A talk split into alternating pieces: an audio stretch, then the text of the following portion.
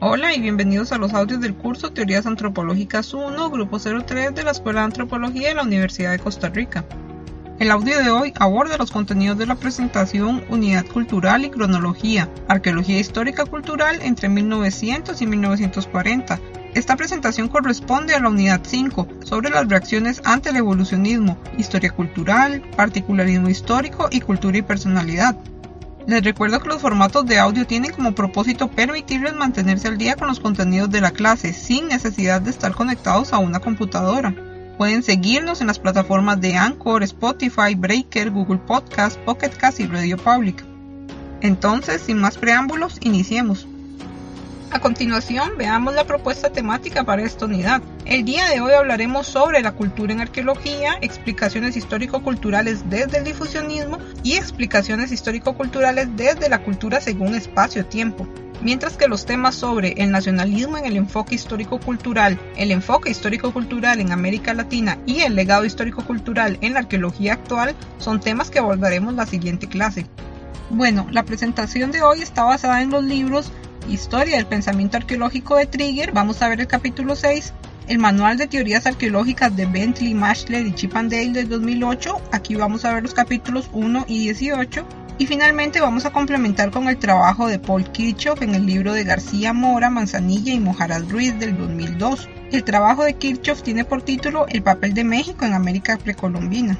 Antes de continuar, refresquemos un poco dónde nos encontramos temporalmente hablando. Recuerden que para la unidad 4 nos ubicamos en el periodo denominado por Willy Sabloff como clasificatorio descriptivo. El enfoque que veremos hoy fue ubicado por los autores en el periodo clasificatorio histórico, el cual dividen en clasificatorio histórico cronológico y clasificatorio histórico funcional. Pero en el enfoque de hoy vamos a ver el periodo clasificatorio histórico cronológico. Esta postura se caracterizó por el rechazo de los postulados universalistas, así como una mayor preocupación por vincular el concepto de cultura en arqueología, lo cual condujo al mejoramiento de varias de las técnicas ampliamente utilizadas desde el evolucionismo. También es preciso que refresquemos algunos términos, y para esto voy a utilizar el glosario arqueológico de Echeverría de 1981 y el glosario del libro Teoría, Método y Práctica de Renfrew Van del 2016. Entonces, tenemos que los conceptos datación, seriación y tipología los vimos en la unidad anterior, de modo que si no los recuerdan les recomiendo utilizar los materiales de la unidad 4. En primer lugar tenemos el concepto de cultura material. Este término es fundamental en arqueología y lo usamos tan frecuentemente y a veces hasta de manera inconsciente, pero sería bueno hacer una breve referencia histórica a cómo surgió este concepto. Al respecto, Taylor nos explica que el término es utilizado desde 1882 en el trabajo del sueco Hans Hildebrand, quien quería contrastar entre cultura en relación con aspectos espirituales y cultura cotidiana o tangible. Sin embargo, este término fue adaptado por Gordon Chait en el siglo XX y se utilizó como sinónimo de cultura arqueológica, como veremos en la presentación de hoy. Luego tenemos el término de excavación, que es una técnica utilizada para remover sistemáticamente las capas de suelo o sedimento que cubren la cultura material y así registrar de manera asociativa la evidencia, Existen dos tipos de excavación. La primera son las verticales que son utilizadas para abarcar grandes profundidades, de modo que se implementan principalmente para registrar la estratigrafía. Luego tenemos las excavaciones horizontales para abarcar de manera extensiva los contextos arqueológicos y usualmente se utilizan para estudios de áreas de actividad. El concepto estilo se utiliza para definir un conjunto de usos y costumbres, de motivos ornamentales, todo esto para inferir una forma distintiva en la que se realizan las prácticas. Por último, tenemos el término de área cultural, que es una unidad de análisis para delimitar espacialmente un conjunto de variables geográficas, lingüísticas, genéticas y arqueológicas que se relacionan entre sí. El resto de conceptos, cultura, etnia, difusionismo, horizonte estilístico y tradición cerámica son términos que iremos viendo a lo largo de esta unidad y presentaciones y lecturas específicamente. Bueno, una vez aclarados estos puntos, demos inicio al contenido de la unidad. Recordemos que a finales del siglo XIX el evolucionismo cultural estaba siendo cuestionado en Europa Occidental y Central, esto como una crítica al ideal de progreso tecnológico. Sin embargo, al igual que durante el evolucionismo cultural, el nuevo enfoque histórico-cultural estuvo acompañado de un creciente sentimiento nacionalista y de la mano de prácticas racistas también. Por otra parte, tenemos un creciente interés por estudiar la variabilidad geográfica en el registro arqueológico, de manera que, como complemento al interés cronológico desarrollado durante el siglo XIX, en el siglo XX se dio una mayor preocupación por cuestiones históricas y étnicas, que llevaron a los arqueólogos a prestar cada vez más atención a la distribución geográfica de los conjuntos de artefactos con diferencias entre sí, esto como un esfuerzo por relacionarlos con los pueblos históricos. También, desde finales del siglo XIX, un creciente interés por entender la diversidad étnica a nivel arqueológico promovió el desarrollo teórico del concepto de cultura arqueológica.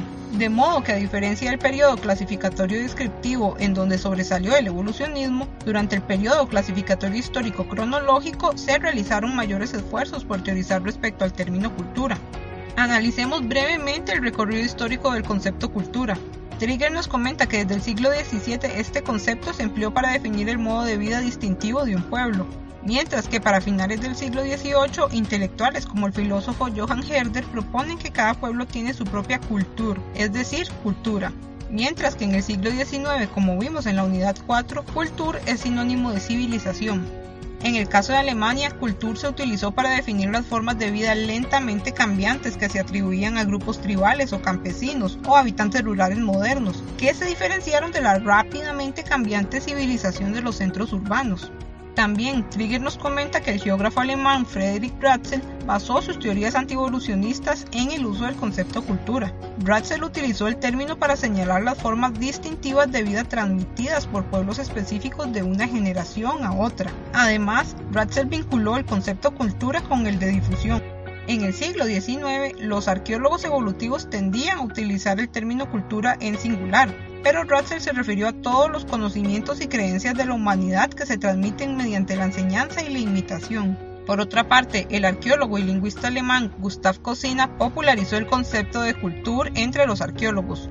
Cosina visualizó a la arqueología como la más nacional de las ciencias, y a esto sumó su postura respecto a los estudios de los antiguos alemanes, proponiendo que este era el tema más noble para la investigación arqueológica.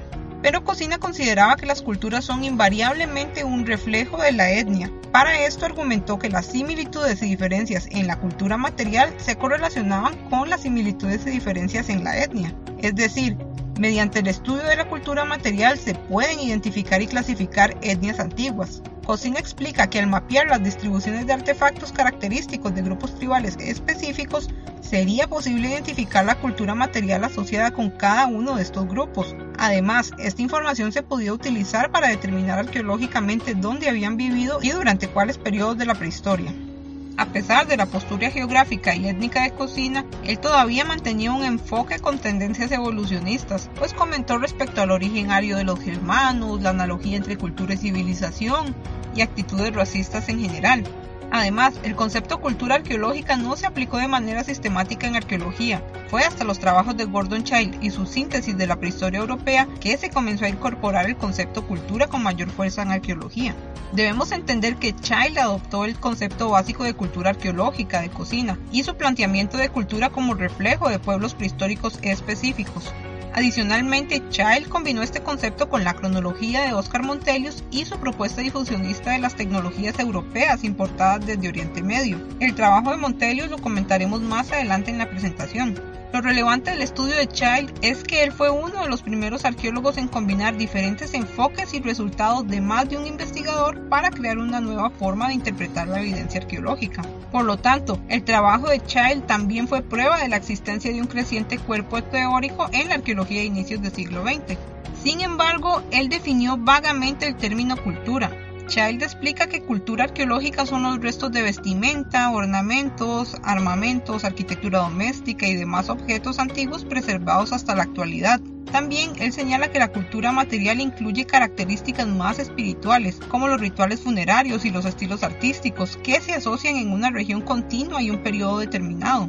Child menciona que cada cultura debe estudiarse individualmente en términos de los artefactos que la componen. También las culturas no pueden crearse simplemente subdividiendo las edades o épocas que inicialmente plantearon los arqueólogos evolucionistas. Por el contrario, la duración y los límites geográficos de cada cultura debían establecerse empíricamente mediante el empleo de estratigrafía, seriación y demás técnicas comparativas. Por lo tanto, el objetivo principal de los arqueólogos que adoptaron este enfoque ya no era interpretar el registro arqueológico como evidencia de etapas de desarrollo cultural, es decir, desde una perspectiva cronológica y progresista únicamente, en oposición a esto, se dieron a la tarea de identificar etnias o pueblos a partir de los restos arqueológicos, o sea, a partir de la cultura arqueológica o cultura material. A esto se sumó el interés por conocer los orígenes de dichos pueblos, así como sus movimientos territoriales e interacciones regionales. Los arqueólogos europeos adoptaron una visión más funcional de la cultura material. Por ejemplo, Child reconoció que todos los tipos de artefactos eran significativos para entender cómo las personas habían vivido en el pasado, pero la funcionalidad de los objetos era un tema de la siguiente unidad. Los arqueólogos histórico-culturales se caracterizaron por explicar la cultura material a partir de los planteamientos evolucionistas, pero desde una perspectiva más amplia que solo reconstrucciones cronológicas. Recordemos que los arqueólogos evolucionistas planteaban explicaciones mediante analogías, es decir, establecieron que las sociedades primitivas y modernas son iguales, y por lo tanto se puede saber sobre el pasado entendiendo las sociedades primitivas actuales. Sin embargo, los arqueólogos histórico-culturales generalmente desconfiaban de las explicaciones evolucionistas y explicaron la cultura material por homologías, es decir, comparando rasgos en común para identificar grupos étnicos antiguos y así rastrear interacciones a lo largo del tiempo, tal como lo hace Huell en el caso de las sociedades de Arica. Por otra parte, al igual que Taylor, como vimos en la unidad 4, Cocina reconoció que el cambio cultural podía ser producto de migraciones y por lo tanto de difusión de ideas o prácticas, asignó al difusionismo un papel menor en las explicaciones de cambio cultural. No obstante, los histórico-culturales adoptaron con mayor aceptación las explicaciones difusionistas, de modo que en el siglo XX el difusionismo se entendió como la dispersión o distribución continua de la cultura arqueológica, desde el punto de origen o el punto con evidencia más antigua hasta otros puntos periféricos. Aquí retomemos el caso de Oscar Montelius, quien inspiró el trabajo de Gordon Child, esto a partir de secuencias cronológicas que desarrolló a nivel regional y según la secuencia de ocupación de piedra, bronce y hierro y sus subdivisiones. Esto debido a que Montelius continuó con las tradiciones de la arqueología escandinava, para lo cual recuerden tenemos como referencia los estudios de Thomson. Al igual que los filósofos de la Ilustración, Montelius creyó que la tecnología prehistórica se desarrolló porque los seres humanos utilizaban su razonamiento para idear formas más efectivas de hacer frente a la naturaleza y así hacer sus vidas más fáciles y seguras, la propuesta de Montelius estuvo influenciada por enfoques evolucionistas, pero no todos los patrones que él propuso fueron de carácter unilineal. Por el contrario, la cronología de Montelius determinó una considerable variación regional en cada periodo, pues él llega a dudar de la suposición de que todas las partes de Europa habían alcanzado al mismo tiempo la misma etapa de desarrollo, de modo que su tesis elabora una propuesta de intercambio de una región a otra, en donde se habían copiado ideas más avanzadas desde otras regiones geográficas. Esto lo llevó a concluir que el nivel de desarrollo cultural en el sudeste prehistórico de Europa siempre fue adelantado en comparación con las regiones norte y oeste. Similar a la propuesta de Montelius es el caso de la lectura de Huell, quien plantea que las sociedades civilizadas de Árica alcanzaron dicha condición por interacciones con sociedades civilizadas de Perú, es decir, la condición de civilización se difundió desde Perú hasta Árica. La propuesta de Montelius sugiere que la innovación tiende a producirse en áreas particulares y a difundirse desde un centro de innovación hacia afuera o a áreas periféricas. Entonces, para el siglo XX tenemos un panorama de amplia aceptación de las explicaciones difusionistas y migratorias. Esto en conjunto con la aceptación del concepto de culturas como formas de vida relacionadas con grupos étnicos específicos. Todas estas ideas fueron evidentes en los trabajos de etnólogos alemanes como Friedrich Ratzel y Franz Boas. Contrario a la tendencia difusionista, Ratzel planteó que tanto la invención como la difusión son procesos caprichosos, por lo tanto es imposible predecir si un grupo en particular tomó prestado un invento útil de sus vecinos más cercanos. Las ideas de Ratzel influyeron a Boas, quien descartó la existencia de cualquier norma universal que pudiera utilizarse para comparar el grado de desarrollo o el valor de diferentes culturas. Por lo tanto, la única manera de explicar el pasado era determinar los episodios de difusión sucesivos que habían dado forma al desarrollo de cada cultura. Por otra parte, también se dieron explicaciones hiperdifusionistas, entre las cuales destacan los planteamientos del antropólogo británico Grafton Elliot Smith, quien propuso que todo el desarrollo cultural temprano había ocurrido en Egipto, y por lo tanto las innovaciones egipcias fueron llevadas a todas las partes del mundo por comerciantes. Este tipo de planteamientos incluyó interacciones transoceánicas hasta América, para las cuales actualmente no hay evidencia. Para la época, Smith comentó respecto al declive de la cultura maya como una consecuencia de un contacto directo más restringido entre los mayas y egipcios. También el difusionismo fue parte explicativa del desarrollo cultural en América. Por ejemplo, recordemos la lectura de Centenachi Cabañas de la Unidad 4, quien sugiere una condición más civilizada en Mesoamérica, esto en comparación con el resto de América. También, de manera similar en la lectura de Hull, vemos que el centro de civilización y difusión fue el área mesoamericana, de donde se dispersa la civilización a Sudamérica, comenzando por Perú y luego a Arica, en Chile. Pero sobre estas explicaciones difusionistas es importante entender que las cronologías habían sido elaboradas antes de la datación por radiocarbono, de modo que no había mucha precisión entre las fechas cruzadas por regiones. Casi todos los cambios culturales en el registro arqueológico se atribuyeron a la difusión de ideas de un grupo a otro. La difusión geográfica podía ser primaria o secundaria. La difusión primaria requirió de inmigraciones de pueblos o grupos humanos, o también de invasiones, mientras que la difusión secundaria condujo a la aculturación o transculturación, y esto fue entendido como influencias transmitidas por intermediarios, es decir, no por migraciones desde el centro difusor a las periferias. Las explicaciones difusionistas se complementaron con planteamientos de áreas culturales. Por ejemplo, a finales del siglo XIX, Frederick Ratzel y Franz Boas promovieron la idea de unidades culturales, es decir, bloques geográficos con características únicas provocados por combinaciones de elementos culturales. Estas unidades culturales, también llamadas áreas culturales, ganaron popularidad entre los etnólogos norteamericanos y los arqueólogos americanos en general. Por ejemplo, Alfred Kroeber fue uno de los primeros en clasificar el continente americano según áreas culturales. También tenemos el trabajo de Paul Kirchhoff para delimitar el área arqueológica cultural mesoamericana. En este caso vemos que Kirchhoff utiliza límites geográficos, datos lingüísticos y evidencia cultural para sustentar su propuesta. Lo interesante de rescatar es que él propone una serie de rasgos culturales exclusivos para identificar las variables propias del área mesoamericana. Adicionalmente complementa con rasgos comunes, es decir, rasgos compartidos con otras culturas no mesoamericanas. Finalmente, Kirchhoff también valora los rasgos ausentes, esto con el fin de diferenciar entre el área mesoamericana y otras áreas culturales, y así puntualizar respecto a las variables presentes en las áreas no mesoamericanas. Al concepto de área cultural se sumó otro de los intereses de la arqueología histórico-cultural, la cual fue la preocupación por elaborar clasificaciones y tipologías. Esto debido a que se consideró que una arqueología metodológicamente rigurosa debía realizar estudios comparativos de las culturas arqueológicas, y todo esto de una perspectiva que reconstruyera las variables particulares a nivel temporal y espacial de cada cultura. La adopción de un enfoque histórico-cultural promovió un considerable mejoramiento de los métodos arqueológicos. El creciente interés por conocer más sobre el modo de vida prehistórico alentó el desarrollo de excavaciones horizontales, esto a expensas del registro estratigráfico vertical. Sin embargo, esto generó nuevos datos, de manera que los arqueólogos también comenzaron a registrar más sistemáticamente la procedencia de los artefactos en el sitio, es decir, si se localizaron en casas, tumbas, fogones, etc. Aquí lo importante entender es que este registro fue poco aplicado en épocas previas al siglo XX.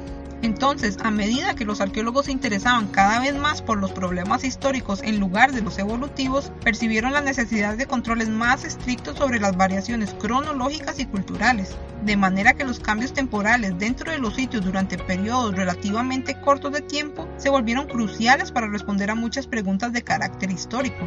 Por lo tanto, vemos una mayor sofisticación de las técnicas aplicadas desde el evolucionismo unilineal, tales como la estratigrafía, la seriación y la clasificación. Además, las facilidades metodológicas e interpretativas de técnicas como la seriación por frecuencia favorecieron su rápida aceptación entre la mayoría de arqueólogos, de modo que esta técnica se ha convertido en la base de toda seriación moderna. La seriación se utilizó para establecer secuencias históricas detalladas de aldeas o tumbas, en lugar de una sucesión de periodos, como se había priorizado en el enfoque evolucionista cultural.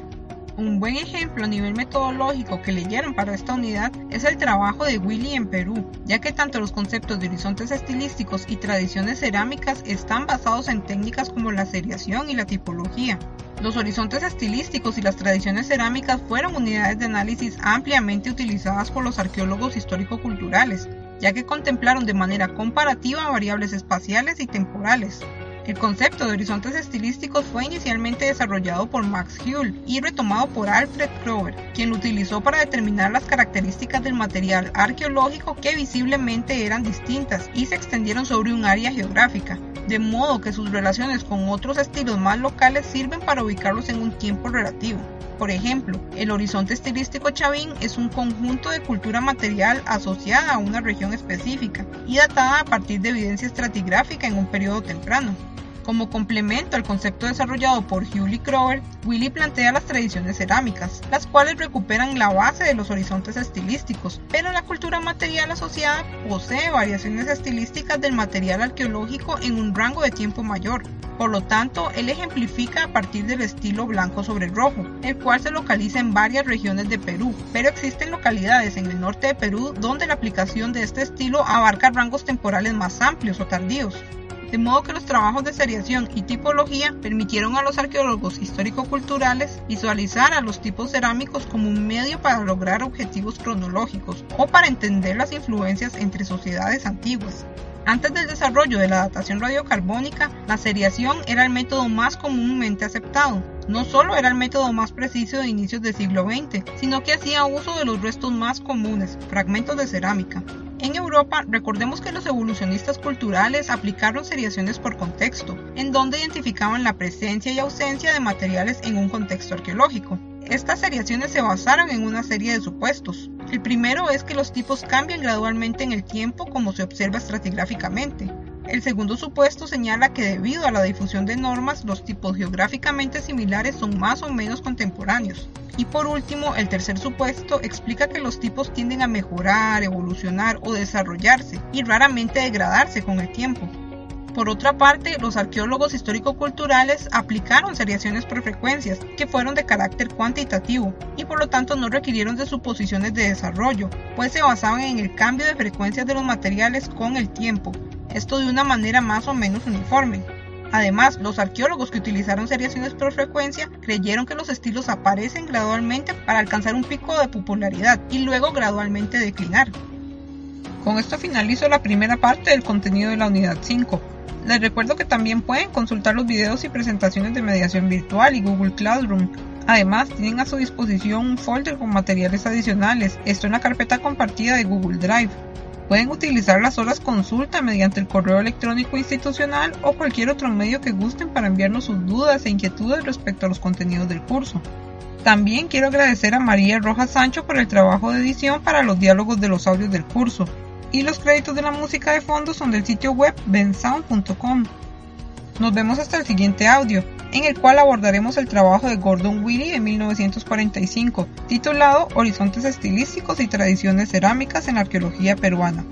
Hasta pronto.